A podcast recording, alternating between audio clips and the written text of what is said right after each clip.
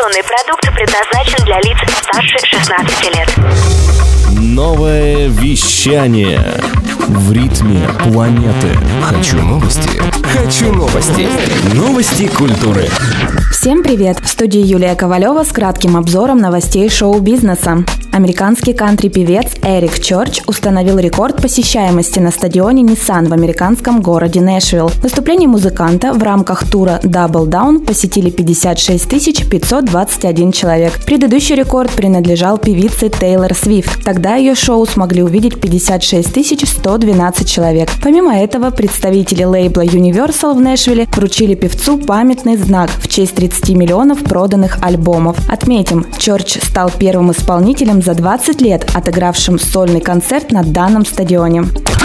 На фестивале электронной музыки Alpha Future People впервые появится транс-сцена. В связи с этим объявлены новые участники мероприятия. Среди них такие диджеи, как Эшли Волбридж, Шон Тайес, Ричард Дюран, Кристина Новелли, Эксис, дуэты Super 8 and Tap и Future Code. На еще шести концертных площадках выступят такие музыканты, как Афродит, Дон Диабола, Ферри Корстен, Сет Шварц и многие другие. Напомним, шестой фестиваль Alpha Future People пройдет в Нижегородской Нижегородской области с 16 по 18 августа.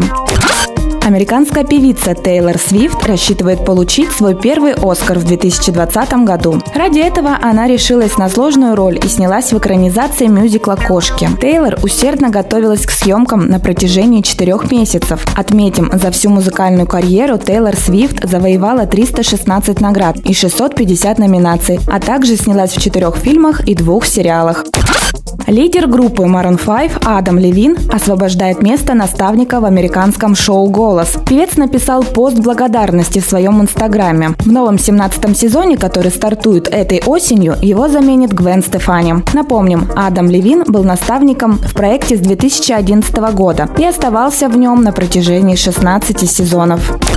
Рэп-исполнитель Тимати и сеть магазинов «Армия России» презентовали совместную коллекцию одежды в стиле милитари для мужчин, женщин и детей. Модный показ на днях прошел в Национальном центре управления обороной в Москве, где были представлены оверсайз худи, комбинезоны, платья сафари, шорты, а также укороченные толстовки с логотипом «Армия России». Вся одежда сшита из высокотехнологичной и водонепроницаемой ткани. Министру обороны Сергею Шойгу, который посетил модный показ, была подарена фирменная армейская куртка из новой коллекции, сшитая по спецзаказу.